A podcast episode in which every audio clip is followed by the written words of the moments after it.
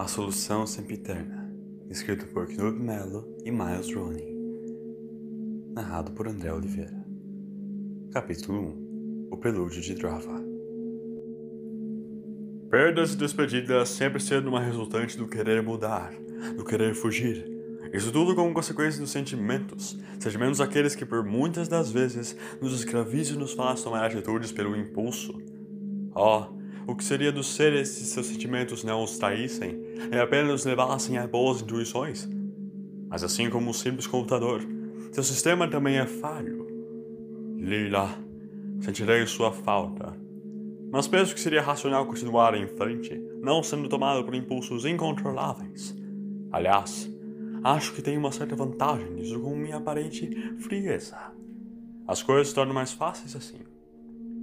Mas vazias também. Quieto no fundo da Tardes, a máquina canina não mostrava sinais revitalizados. Seus sistemas estavam desligados e sua cabeça baixa, cabo segue seu tórax de metal até o Benjamin na parede. Ele permaneceria ali por um certo tempo até que suas energias sejam recuperadas. A algumas coordenadas da linha, um planeta um pouco distante, um clima amedrontador crescia a cada dia. Uma jovem que se dizia querer melhorar seu mundo vem deixando sua ambição e seus objetivos subirem a cabeça. Pode-se observar uma atmosfera negra e sombria tomando o azul celeste do céu. Mentes corrompidas partilhavam de novas ideias revolucionárias, ideias que assustavam aqueles que queriam liberdade. Um pequeno grupo se formou e se expandiu com o tempo. Eles manjavam extremismo e uma autoridade poderosa junto à sua ótima organização de guerra. Enquanto isso, sua oposição se alarmava em desespero com a perda total de controle. Tudo o que um dia fora apenas um lar calmo e pacífico se tornou um jogo de sobrevivência. Senhor, precisamos de munição, temos que recuar. Exclamou desesperado um soldado no campo para seu superior. Impossível recuar agora. Seremos mortos. Gritou o capitão da tropa B2. Já estamos todos mortos mesmo? Às pressas, o mensageiro desce rapidamente as escadas com medo tomando forma em seu rosto. Senhor, lamento em relatar que a tropa B2 falhou em sua missão. E seu mensageiro parado no meio da escada. Malditas sejam. Quando isso vai terminar? Se é que veremos o fim disso, senhor. Tons cinzas e caóticos somados com a violência explícita se alastravam no planeta Drava. Homens, crianças e aqueles que se opuseram às foram escravizados ou mortos. A ambição de uma jovem sonhadora de nome Maga acabou transformando tudo em uma guerra de grande escala. O que era para o bem de todos acabou se tornando um bem de um pequeno grupo.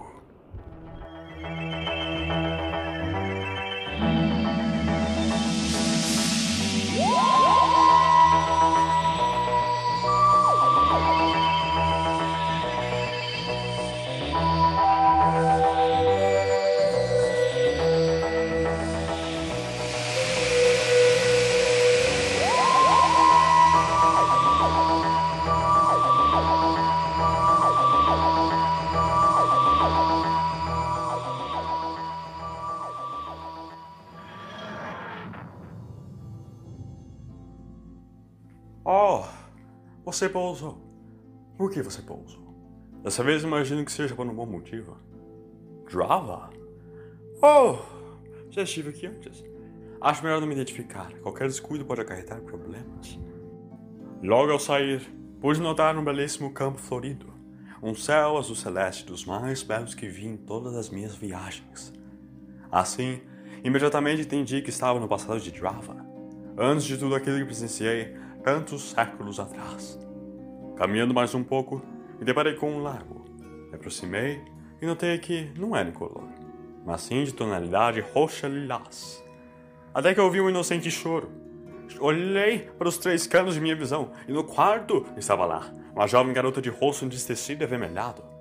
Me senti comovido e me aproximei sem que ela notasse, perguntando: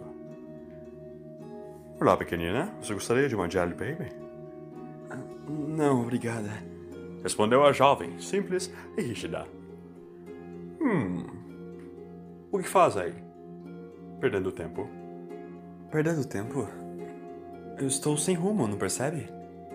Oh, bem humano isso. O quê?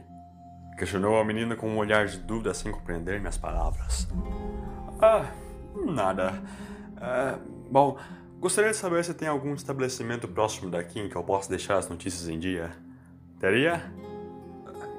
Tem sim, fica nessa direção. Disse a menina apontando com o dedo. Certo? Muito obrigado, minha cara. Desculpe, qual é o seu nome? Agatha. Disse a jovem levantando levemente sua cabeça. Muito obrigado. Provavelmente será a resposta para algum de meus problemas. Sempre procure respostas onde você menos espera. Elas gostam de esconde-esconde de vez em quando. Respondi com um largo sorriso, a fim de alegrar aquela pobre alma. Pois assim, ajeitei meu cachecol e segui meu rumo explorando aquele belo lugar, caminhando até o estabelecimento mais próximo do lago. Quando entrei, tudo parecia estar calmo e com um clima agradável.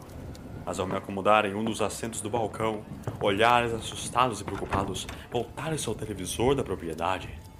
Em seguida, o barman pegou o controle e aumentou o volume.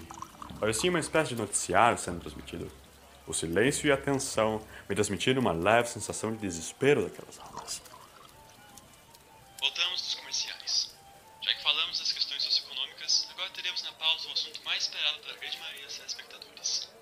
Disse o jornalista formalmente pela televisão. Política? Sério? Exultei.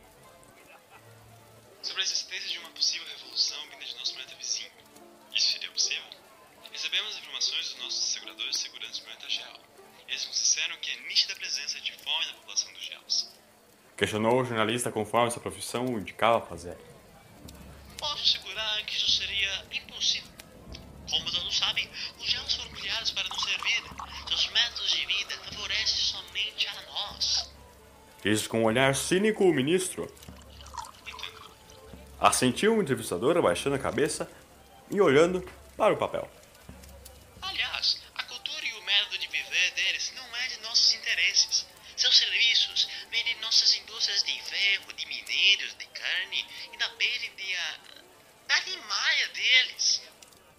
Disse firmemente o ministro sem perder o ar de seu ego. O senhor poderia nos detalhar mais sobre esse acordo com nossas vizinhas?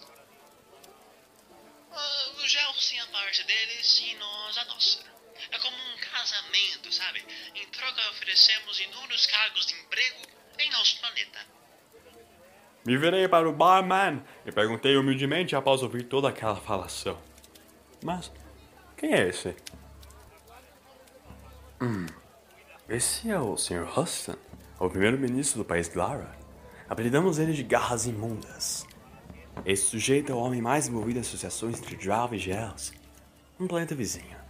Dizem que ele é o responsável pelo monitoramento dos Gels em Java desde seus nascimentos até as mortes. Disse o barman, cercando um copo com um pano seco. Barmans, sempre oniscientes de todos os boatos que transitam as prosas alheias. Entendo. Certamente os elfos devem ter uma baixa longevidade. Exatamente. Espera. Espera, como você sabe disso?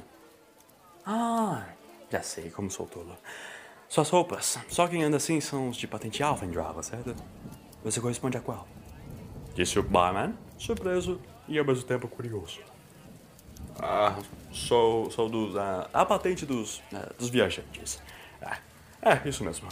Respondi com insegurança.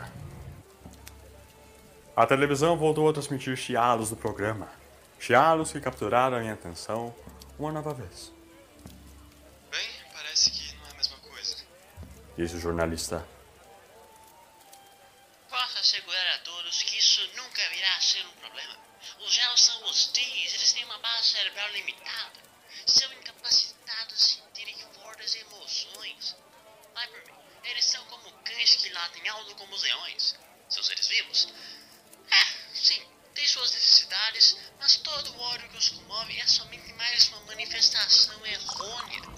Isso vai passar. Aliás, vá à farmácia. Os farmacêuticos saberão o que fazer. Argumentou com olhares firmes o ministro. Entendeu? Mas o que preocupa a todos é esse simples fato dos gels serem seres vivos. Isso traz à tona a possível chance de uma revolução ou algum tipo de revolta surgir. Disse com expressões trêmulas o jornalista. Aonde posso encontrar esse ministro? Perguntei rapidamente para o barman ao meu lado. Acho que eu devo ter assustado abrindo meus olhos mais do que devia. Afinal, estava curioso e agitado hora essa. Eu acho que você deveria nos responder isso, não? Estranho. Fica na Praça Central de Tyra, no Congresso Central. Respondeu o educado e gentil barman com olhares desconfiados. Muito obrigado. Fique aqui com essa Jelly Baby. Até mais! A caminho do Congresso Central, sinto uma leve sensação de estar sendo acompanhado. Me curvo ao lado e vejo seres em harmonia. Sim, era mais nítido que o céu azul daquele planeta. Claramente aquilo era amor materno, um costume comum de origem terrestre que fazia jus à beleza imanente da região. Crianças desejando felicitações a seus progenitores, enquanto os tais observavam com uma certa amargura estampada em seus rostos. Os jaus me pareciam pacíficos e cansados. Pareciam estar perdidos, isolados. Não queriam estar ali. Perto da entrada do congresso, me deparo com uma multidão. Uma voz firme e autoritária tomou a atenção dos gels. A cada palavra dita, a multidão se comovia cada vez mais. Os gels se identificaram e geraram uma agitação incomum. Todos nós vivemos às custas de homens que mostram desprezo à nossa existência. Vivemos vendo nossos pais e filhos em campos, indústrias e minas para apenas receber migalhas e suprimentos embolorados que geram vertigem em nossas almas. Não viveremos mais para isso. Não teremos mais a tesoura e a picareta como nossas ferramentas. A carne vive fraca, mas a alma permanece firme e esperançosa. Espera. Ah, não, eles estão vindo. Discursava Agatha num tablado até ser interrompida. A chegada brutal dos soldados fortemente armados iniciou um conflito com um grupo de gelos. A violência alastrava por toda a entrada do Congresso. Tiros e disparos tornavam a situação ainda mais alarmante. Até que me deparo com algo familiar. Sim, Aquela era a jovem frágil garota com quem me comuniquei inicialmente. Sua postura diante dos enfurecidos lhe trazia naturalmente uma certa posição de liderança e autoridade e automaticamente espantava sua timidez e fraqueza apresentada anteriormente. A jovem se provava valente, comandando os Jaws diante do conflito com os soldados. De repente, a Agatha fora pega de surpresa no altar pelos soldados. Em instantes, meus pensamentos se isolaram numa rede própria. Era meu palácio mental. Minhas intuições estavam voltadas a ajudar aqueles jovens, mas uma pergunta martelava levemente em minha cabeça. Devo contribuir na busca por liberdade, igualdade e paz, provendo da violência? Ao mesmo tempo, penso que estamos diante de uma oportunidade única e as Jelly Babies laranjas são as mais saborosas de todas. Jelly Babies? Jelly. Isso não é importante agora. Assim, os gels, que passaram anos, gerações, gerações sendo usados como peças produtivas descartáveis.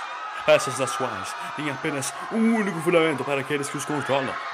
Bombas de gás rolavam e os gels eram sufocados, desabando ao chão, explosões, tiros, gritos. Deixavam aquela situação tão grotesca. De longe, avistei um grupo de pessoas fugindo em direção a um prédio bem próximo. No meio da multidão estava Agatha, Logo saquei que se tratava de um ato de proteção ao seu líder, a sua líder, assim como as formigas terráqueas fazem. Zarbis também, de certa forma. Então comecei minha ajuda seguindo-os. No meio do caminho, parte do grupo havia se desnorteado antes de chegarem ao seu destino final, que era uma espécie de esconderijo. Por um descuido meu, todos notaram minha presença. Tanto é que um dos gels me dirigia olhares desconfiados.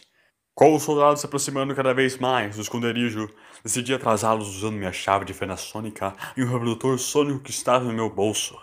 Assim, reproduzi uma simulação sonora de passos para ludibriar os soldados, criando uma impressão de que os passos estavam indo ao lado contrário. Algumas peças reservas do K9 serviram de algo, afinal de contas. Conclusão? Conseguimos! Despistamos os soldados, mas o caos progressivamente se tornava cada vez mais alarmante. Bem, parece que vocês estão livres agora, disse de forma confiante a fim de amenizar a tensão. Sim, parece que estão em uma distância bem segura agora. Disse um jovem de uma forma ofegante e aliviada. Quem é você? O que você quer de nós? Disse um Jao com olhares desconfiados. Eu não sou ninguém especial. Nada que realmente importe agora. Meu nome nunca foi tão importante mesmo. Há vezes em que me pergunto se nomes são realmente importantes. Mas enfim, o que eu quero não é algo que já possa ter sido feito. Disse olhando para dentro do pacote de Jelly Babies. Já experimentaram as laranjas? Eu acho que nós devemos um muito obrigado a você. Disse Agatha de forma radiante. Prazer, Smith. John Smith. Esse é meu nome. Pelo menos um deles. Estendi meu braço direito para cumprimentar Agatha. Agatha, não podemos confiar neste homem. Com essa lábia provavelmente está... Provavelmente ele deve estar mentindo. Disse quase de forma enfurecida nos jaws.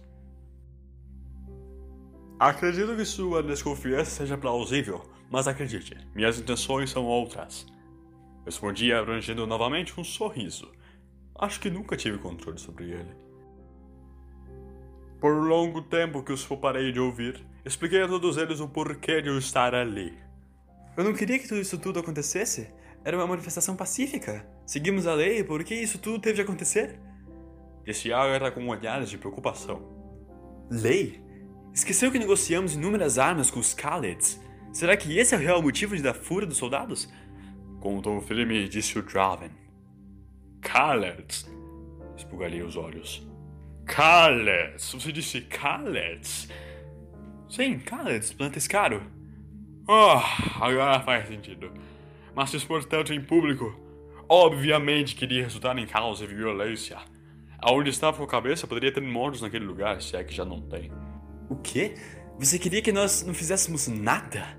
Tantos morrem todos os dias de maneiras diferentes, tanta angústia. E você fala que a ação que tomam buscando acabar com tudo isso é errada? Disse Agatha com uma feição de raiva. Você prefere derramamento de sangue para satisfazer sua indignação, a morte de homens, mulheres, crianças, somente para prosseguir em prol de uma causa. Aquele que não se envolve morre junto, como se fosse um dos seus alvos. Ainda chama um ato pacifista de primitivo? Mas o que vai adiantar sermos pacíficos? Muitos morrem como todos os dias. Pelo menos os nossos morreram pelo que é certo. Disse de forma calma o Draven. Certo? Chama o genocídio de algo correto a ser feito? Não irão a lugar algum com essa selvageria. Sabe o que irá mudar de fato? A raiva deles irá subir o nível da cabeça. Colocarão o seu povo dentro de casas de pedra. Irão exterminá-los como um nido de abelhas. Irão colocar fogo neles vivos. Esse é um caminho do qual você deve decidir. Se quer o bem para o seu povo, como líder, faça o melhor para eles, e não o que você acredita ser certo ou errado. Muitas mentes costumam pensar diferente uma das outras, mesmo em pontos em que ambas concordem. Disse de forma rápida e clara. Já fizemos o que fizemos, há volta. Sermos pacíficos agora não irá mudar a mente deles. Disse de forma desanimadora um dos Jaws. Já pararam para pensar em utilizarem a cabeça de vocês? Apontei com o dedo a minha para simbolizar. Há áreas de desolação e campos que nunca foram tocados neste mundo. Tragam comida para a boca de seu povo. Se eles não vão dar, vocês também não irão ficar sem. Façam campos de colheita, cultivem e plantem, criem o gado para alimentar a sua carne e vestir o seu couro. A mudança não será rápida, mas será o correto ser feito. E por que acataríamos o seu conselho? Nem mesmo sabemos quem você é. exclamou Agatha desconfiada. Esse mesmo homem desconhecido que aconselha vocês foi o homem que salvou suas peles dez minutos atrás. Lembre-se disso. Eu também não aguento mais isso. Tanta desgraça por nada, e ainda tivemos o descaramento de ter incentivado tudo isso. Inconformado disse o Draven. Não foi nossa culpa. Eles vieram com ódio e nós revidamos. Disse o Jaw. Você não vê? Não importa quem começou, temos sangue em nossas mãos. Agora quer pôr culpa naquele que fazia somente seu dever? Chega vocês dois! Interrompeu Agatha. Sim, tivemos culpa e não tivemos resultados positivos. Tenho que concordar com o Sr. Smith. De nada adianta termos vontade de mostrar a eles que nós temos vida se vivemos ofendendo e oprimindo todos que são de Drava. Mas todos saberão quem somos nós. O puro pacifismo nunca ajudou. Manearemos, compreenderemos, mas se virmos um de nós morrer pelas mãos de um Draven, nada mais faremos do que justiça. Certo. Acho que brigarmos entre si será mais uma desvantagem. Quais são suas pretensões? Quer transformar isso tudo em quê? Questionei calmamente. Iremos derrubá-los, destruir toda a base política e social construída por eles. Assim nós e os Jaws tomaremos o poder.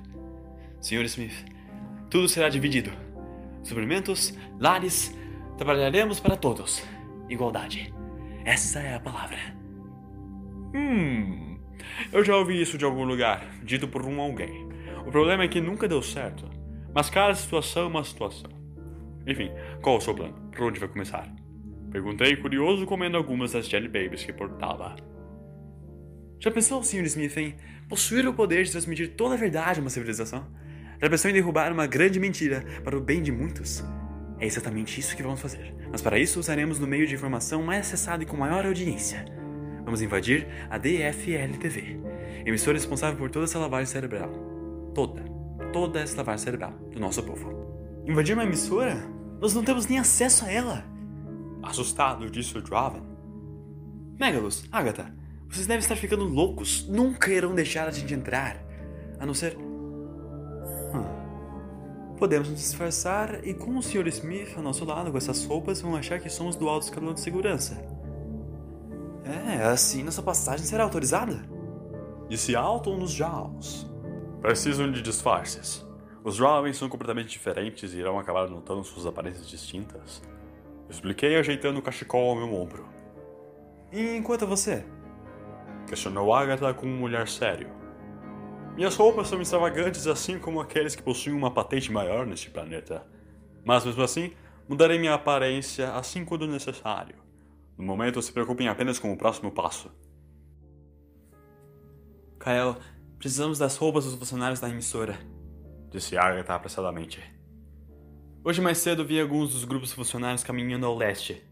Afirmou Cal, um gel. Se lembram como eles se vestem? Perguntei. Mas é claro, roupa formal de cor lilás e uma espécie de cordão no pescoço. Afirmou Megalus, o Draven. Crachás. Nesses crachás deve haver um mecanismo de reconhecimento de proprietário. Refleti olhando fixamente para uma parede. Gosto de fazer isso quando estou pensando. As pessoas costumam olhar para a parede comigo, ou achar que eu as estou ignorando. Eu me pergunto de onde tiram esses equívocos. Super normal fazer isso em Gallifrey. Pelo menos para mim é normal. Ou talvez seja um péssimo hábito meu mesmo. Onde estávamos? Ah, sim. Achei que apenas tinha uma foto e um nome neles. Exclamou Agatha surpresa. Claro que não. Sempre há respostas dos lugares mais inesperados, Agatha.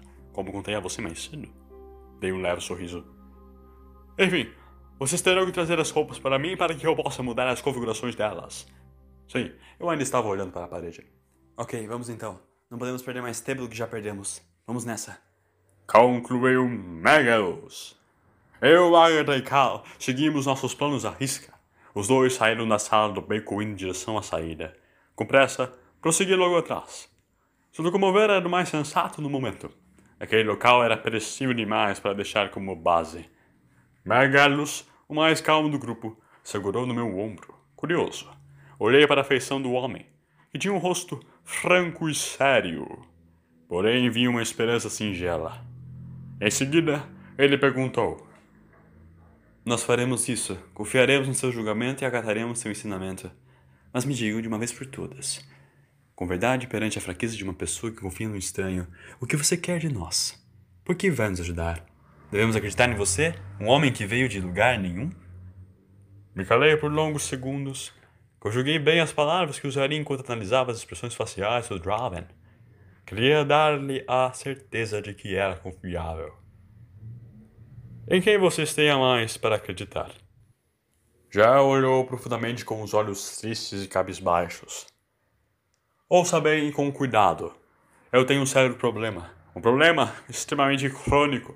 Eu não consigo ficar sem fazer nada enquanto eu vejo uma clara faísca de problema que eu possa resolver. O maior motivo é que eu não tenho mais o que fazer. Uma coisa maior para seguir, ou mesmo acreditar. Mas acredito apenas na esperança de um universo melhor. E essa é a chama que eu busco. Megalus consentiu com o meu comentário apenas lançando um olhar de terna admiração. Depois, seguiu o caminho indo encontrar o seu grupo novamente.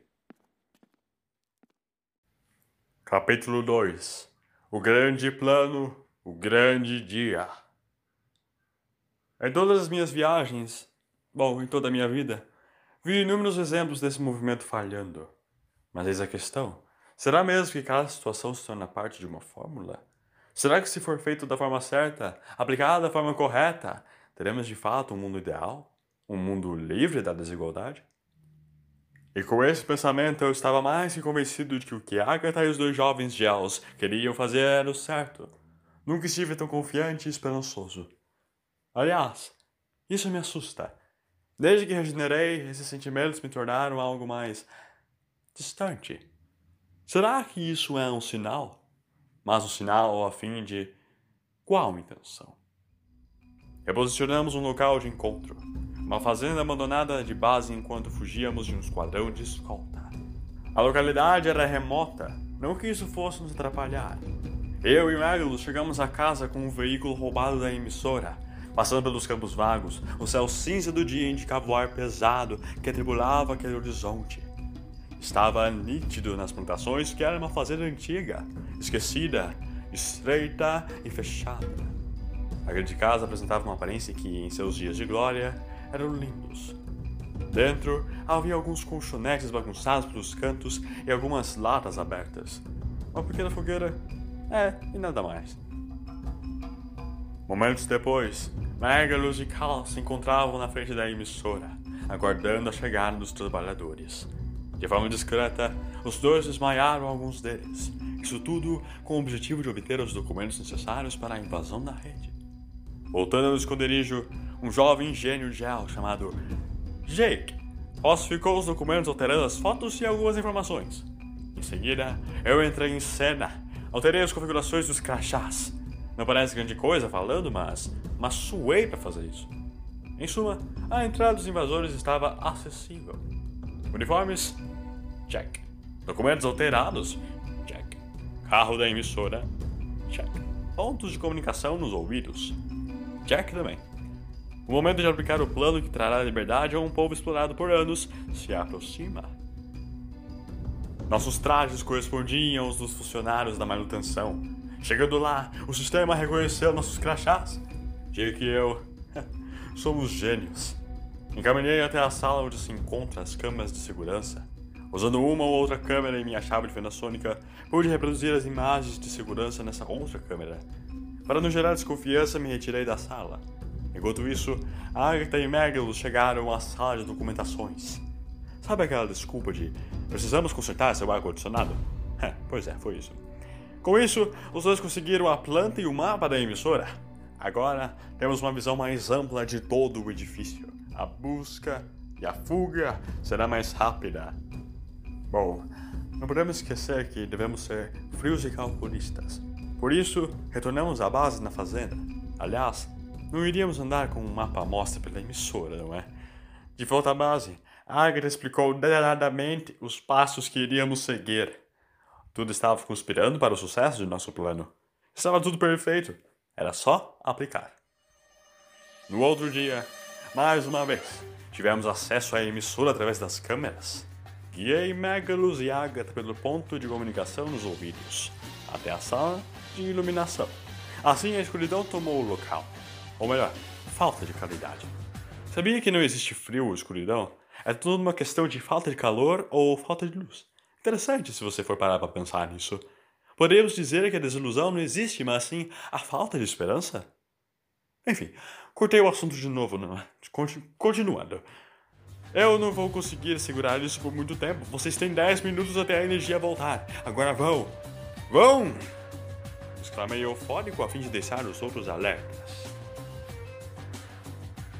Era isso. Estávamos perto de concluir. Bastava a Agatha transmitir a mensagem e a revolução iria começar. Os dez minutos se passaram e as luzes voltaram. Era hora de fazer tudo acontecer. Os funcionários seguiram o procedimento de segurança. Todos estavam para fora da emissora, com exceção dos guardas. A sala de transmissão era nossa. Conectei os cabos, fiz uns ajustes com a chave de fenda e. Olha! Estava no ar! Agatha está no ar! exclamávamos eufóricos. Mas, oh não! Em suas primeiras palavras, um chiado começava a tornar o áudio da transmissão.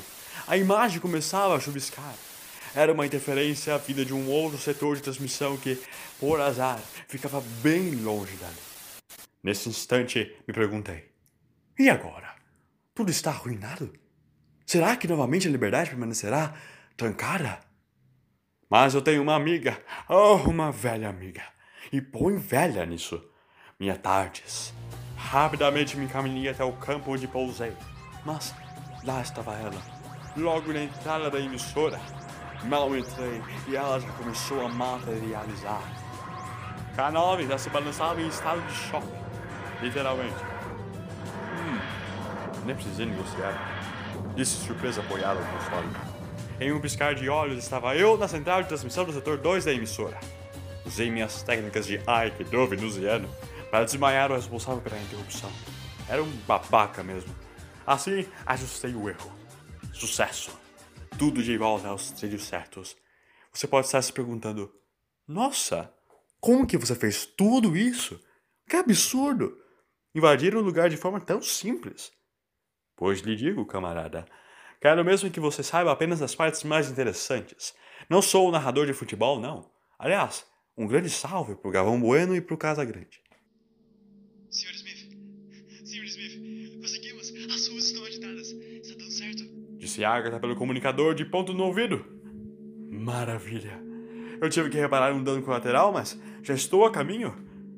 Logo entrei em minha tardes e regulei as coordenadas para a sala de transmissão do setor 1. Foi quando, de repente, houve uma inesperada explosão no console. Agora não, o que é de errado? Disse a baranda fumaça que vinha do console da Tardes. Está descontrolada ou apenas de birra? Às vezes a coisa de ter que negociar com a Tardes é o saco. Sim, sim, o saco. Espere. Materializamos? Pousamos? Aonde? O visor indicava o planeta Java. Capítulo 3 A Ascensão das Jovens Logo ao sair, uma breve sensação me tomou por completo. Senti que algo estava fora de controle. É como se conseguisse ouvir gritos desesperados ecoando no ar. Avistei um tremor de desespero junto à falta de esperança preenchida em um rosto. Me aproximei.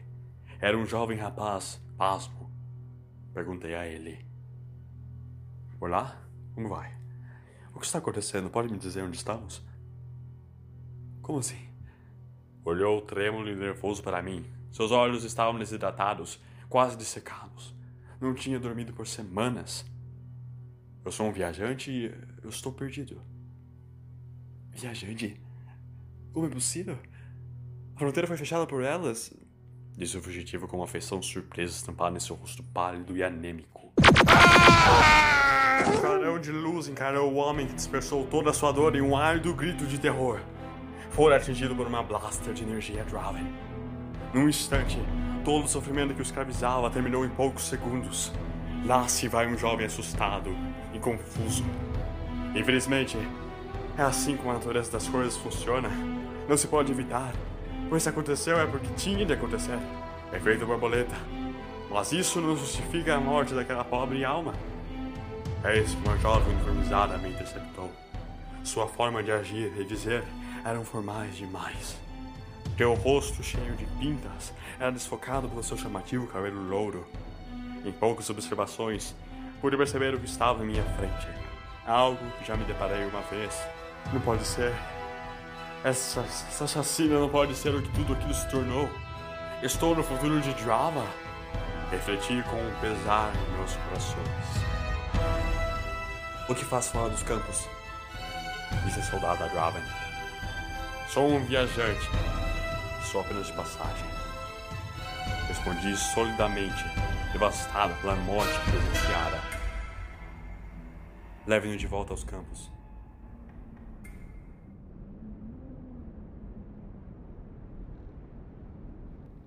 Enquanto era escoltado até uma cela cinza e fria, refletia profundamente sobre os últimos eventos. Agora estou convicto. Foi assim. Jovens. Ah, eu. Eu tive mão nisso. Eu contribuí. Tentei consertar o que fiz em meu passado. Dizimei aquele planeta. Qual era o seu nome? Nem me lembro do seu nome. Oh, Rassilon. Pensei que mudando o passado de Java mudaria tudo. Mas acabou que eu. Eu me tornei um ponto fixo duas vezes na linha do tempo das Dravens. Dessas tiranas. Uma raça tão sedenta pela conquista e pelo poder. Tão egocêntrica. Java da Galáxia 4. Fui o que começou e o que terminou com isso. Creio que Agatha falhou em seus planos. O que será que aconteceu com ela? Chegando na cela, me deparei com um pobre rapaz em seus vestuários rasgados. O que aconteceu com você, meu rapaz? Disse baixo. Aconteceu o quê? Respondeu o pobre prisioneiro. Agatha. O que sabe de Agatha? Ela está bem? O que houve com ela? Agatha? Ah! Como ainda se importa com ela? Isso foi há anos. Informações! exclamei impaciente. Você quer saber se Agatha está bem? Depois disso tudo aqui? Não existe mais Agatha. Há anos Agatha se tornou uma outra pessoa. Disse ele com raiva. Como assim? Agatha é a responsável por tudo isso. Agatha? Não pode ser. Aquela jovem doce garota que lutava pela igualdade e liberdade. Achei que ela fosse a solução também. Anos atrás. Mas a verdade é que o ciclo de tirania sempre se sucede. Grupos tomando o poder de tiranos para se tornarem os próximos tiranos. para manter o poder. É irônico. O pobre homem me explicou tudo. Agatha usou seus discursos revolucionários a favor da igualdade para conquistar a confiança de todos. Isso tudo lhe trouxe status e poder. Naturalmente, ela se tornou a líder representante de uma revolução de Java. Assim, ela mudou seu nome para um que todos pudessem lembrar. Seu nome mudou para Maga. Ao passar do tempo, depois de ter conquistado tudo, ela começou a selecionar pessoas. Os Gels foram os primeiros, foram traídos, e assim Maga restabeleceu uma ordem que apenas mulheres iriam sobreviver. Os homens, que para ela eram seres descartáveis e inúteis, seriam então escravizados e depois mortos. Já alguns deles ainda seriam mantidos em cativeiros dedicados à reprodução. Reza a lenda que um grande trauma gerou o motivo dessa mulher ter feito isso. Ela nos enganou, senhor. Ela. Ela nos enganou. Eu preciso sair daqui. Eu não posso estar aqui. Exclamei rapidamente, olhando em volta buscando uma saída. Por que não? Questionou o prisioneiro. Infelizmente, isso tudo não pode ser alterado. Se tornou um ponto fixo no tempo. Não era para eu estar aqui. Ou era? Comecei a fixar minha vista numa parede aleatória novamente. Quê? Ponto fixo? Tempo? Do que está falando? Não tenho tempo para explicações. Minha pressa era maior do que o meu raciocínio naquele momento. Nada naquele lugar imundo era utilizável como peça ou qualquer coisa para uma maldita fuga. As algemas eram de um aço polido, negro, mas em volta deles, de cada um deles, tinha um painel de LED que possuía ondas sonoras desenhadas. As ondas se moviam conforme o barulho de tudo. Provavelmente tinham reconhecimento de voz. Não havia outra explicação para aquilo estar ali. Não havia guardas, apenas câmeras por todo o canto. Bom, isso causaria talvez um certo murmúrio. Encarei a parede ao meu lado. Era hora. Comecei a bater com força as algemas da parede úmida ao meu lado. Batia com tanta força que podia ver meus pulsos rasgarem e os ossos de meus dedos ficarem marcados juntamente à minha pele, que de alva fora para um vermelho escarlate que vibrava com o fluido que de pouco em pouco saía. Isso é inútil, estúpido homem. Pare com isso agora. Apenas irá fazer seu castigo ser mais severo. Disse alto uma das jovens fora da cela como uma boa soldada, relativamente. Mãos machucadas de nada podem fazer, nem mesmo segurar um objeto relativamente pesado. Se as machucar, terá dois ou três dias de descanso digno na enfermaria. Soltei novamente um sorriso daqueles que não controlam, mas suponho que esse tenha sido um daqueles sádicos. O homem olhou espantado para o considerado homem louco ao seu lado. Valia a pena fazer aquilo apenas por umas noites de sono? O homem pensou bem e viajou em pensamentos de como era ter a sensação de ter um lençol e um travesseiro quente após um longo tempo dormindo na pedra e na palha. Ele sorriu e viu que aquilo sim valia a pena, mesmo que significasse uma dor escandalosa. O chicote parecia ser menos do que nada após meses sentindo dor, da fome que enlouquecia a mente de semifinado largado à miséria. Ele começou a bater com mais força do que o próprio homem ao seu lado. O murmúrio aumentou, mas todos entenderam apenas uma mensagem. Motim? Sim, por mais que impossível, uma parcela gigantesca acreditava que iriam conseguir momentos de liberdade. Mesmo que minutos depois com apenas um tiro na cabeça. Para aqueles desesperados, valia mais a pena ter pequenos minutos de satisfação do que mais um segundo daquele quadro de prisioneiro. Schopenhauer ter uma palestra psíquica com aqueles prisioneiros. O tilintar do bater das correntes correu alto pelo corredor. Ecoava feito um grito coletivo. As jovens, tanto na segurança quanto fora daquela área, assustavam-se com o barulho odioso que emitia pelo quadrante. Paredes rangiam, pequenas pedras se deslocavam, mas o baque continuava forte e contínuo. Um grupo de seguranças armados se aproximavam em prontidão, pois começava a afetar setores laterais, e começava a fazer o mesmo. E aquilo começaria a se escalar a um problema maior. Era o tilintar de correntes e gritos de dor executando um concerto em prol da liberdade. Em frente à minha cela, um grupo de cinco jovens formou guarda, mas amedrontadas e desorientadas, viam naquilo tudo um imenso problema que temiam não subjugar.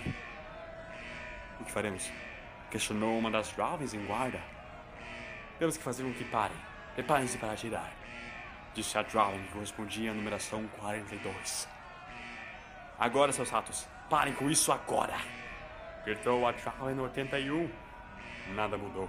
Os gritos somente aumentavam. Parem, ou atiraremos sem piedade. Ouviram? Sem piedade. Insistiu a no 81. Nada. Nenhum sequer mover nelar. A chefe sentia sua raiva piorar. Alguns prisioneiros levavam tiros de plasma, alcançando o óbito. Mas o restante prosseguia, sem desistir. Avisa e reavisa a todo momento, mas nada os abalava. O que foi, escória? Querem a morte tanto assim? Falem, o que vocês querem? Abram as bocas agora! No mesmo momento, todas as algemas daquela sala, e até mesmo das próximas àquela, partiram-se. Uma chuva de desordem e cooperação de prisioneiros impressionou o caos em tão poucos segundos. Vários prisioneiros voaram em direção às grades de energia iônica. Com o peso de seus corpos amontoados, conseguiram passar por baixo da porta de passagem, que era a única belícula que direcionava a liberdade. Tiros, cadáveres eram largados para degenerar. Apressado, corri de toda a confusão. A guerra e a morte foram as consequências. Via mais e mais prisioneiros saindo de suas celas, se amontoando em jovens que atiravam com suas armas nas faces de seus escravos. Era horrível. Eu não podia fazer mais nada além de encontrar a saída. Corria pelos corredores com uma dor estridente nas mãos. Esse caminho dava até o pátio. Já havia corpos pelos corredores soterrados aos montes. Apenas lançavam pedras, e as armadas sumiam de pouco em pouco. Subi do bloco de pedra mais próximo e pulei no muro de seis metros. Um grupo de jovens viram a desordem no pátio e começaram a atirar. Uma delas atirou em meu ombro esquerdo, porém conseguiu um impulso exato de que precisava. O ricochete me atirou direto à grama do outro lado da fortaleza. O cachecol ficou preso em alguns arames e, desnorteado, perdi algumas cognições, mas ainda permaneci de pé e com fé.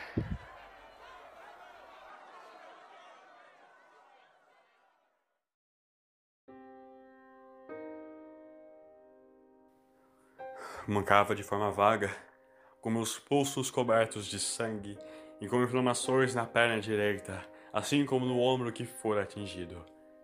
Nenhum tratamento que uma intensa fisioterapia na tardes não pudesse providenciar. Isso se eu alcançasse a tardes. Numa coletânea de prédios velhos e abandonados, em pleno final de tarde, segurava fortemente meu ombro esquerdo. Minha testa pingava o sangue mais escuro que a fisiologia de um senhor do tempo poderia proporcionar devido aos intensos eventos que vivenciara. Segui o meu caminho de duras rochas de concreto que se sujavam de pouco em pouco com os pingos grossos de meus eritrócitos pré-formados. Não sabia quanto tempo minha jornada poderia durar, nem mesmo tinha a noção do tempo ou se estava indo para o caminho certo. Com os meus olhos semiabertos, quase não enxergava um palmo à minha frente mas conseguia sentir a sensação que esperava ser a última. Nem mesmo a essência de natureza era tão presente quanto aquilo. Tanto choro preso, tanta raiva datada, quantos amores, amizades, terrores tinham de ainda vir. Eu falhei e viria a falhar de novo. Se for o fim, Por favor, que esse seja definitivo. Por favor, que isso não volte a se repetir. Eu não irei suportar nem mesmo um milésimo a mais. Faça! Se essa for a hora, será a única vez. Sem mais uma chance, por favor. Só não me faça repetir isso. Por favor. Vê quanto sangue jorra de meus pulsos e minhas mãos. Esse é o sangue de bilhões de povos que as jovens destruíram, dizimaram. Esse mesmo sangue está em minhas mãos. Exclamei em angústia. Meu rosto estava escondido de suor através do grande tufo de cabelo. Meu andar ficava mais lento e os meus singelos olhos seguravam um choro amargo. A cada passo, a cada memória, queria mais do que nunca encerrar aquele jogo que chamava de vida. O raio da regeneração saía levemente de minha mão esquerda. Toda essa loucura durou tempo demais. Eu, eu, eu fui longe demais. Estaria delirando? Nunca tive certeza. E enquanto pairava, minha consciência era extinta mais e mais de si mesma. Chegou um momento em algum lugar sem identidade nem formato, em que eu não aguentei mais. Caí de joelhos no nada.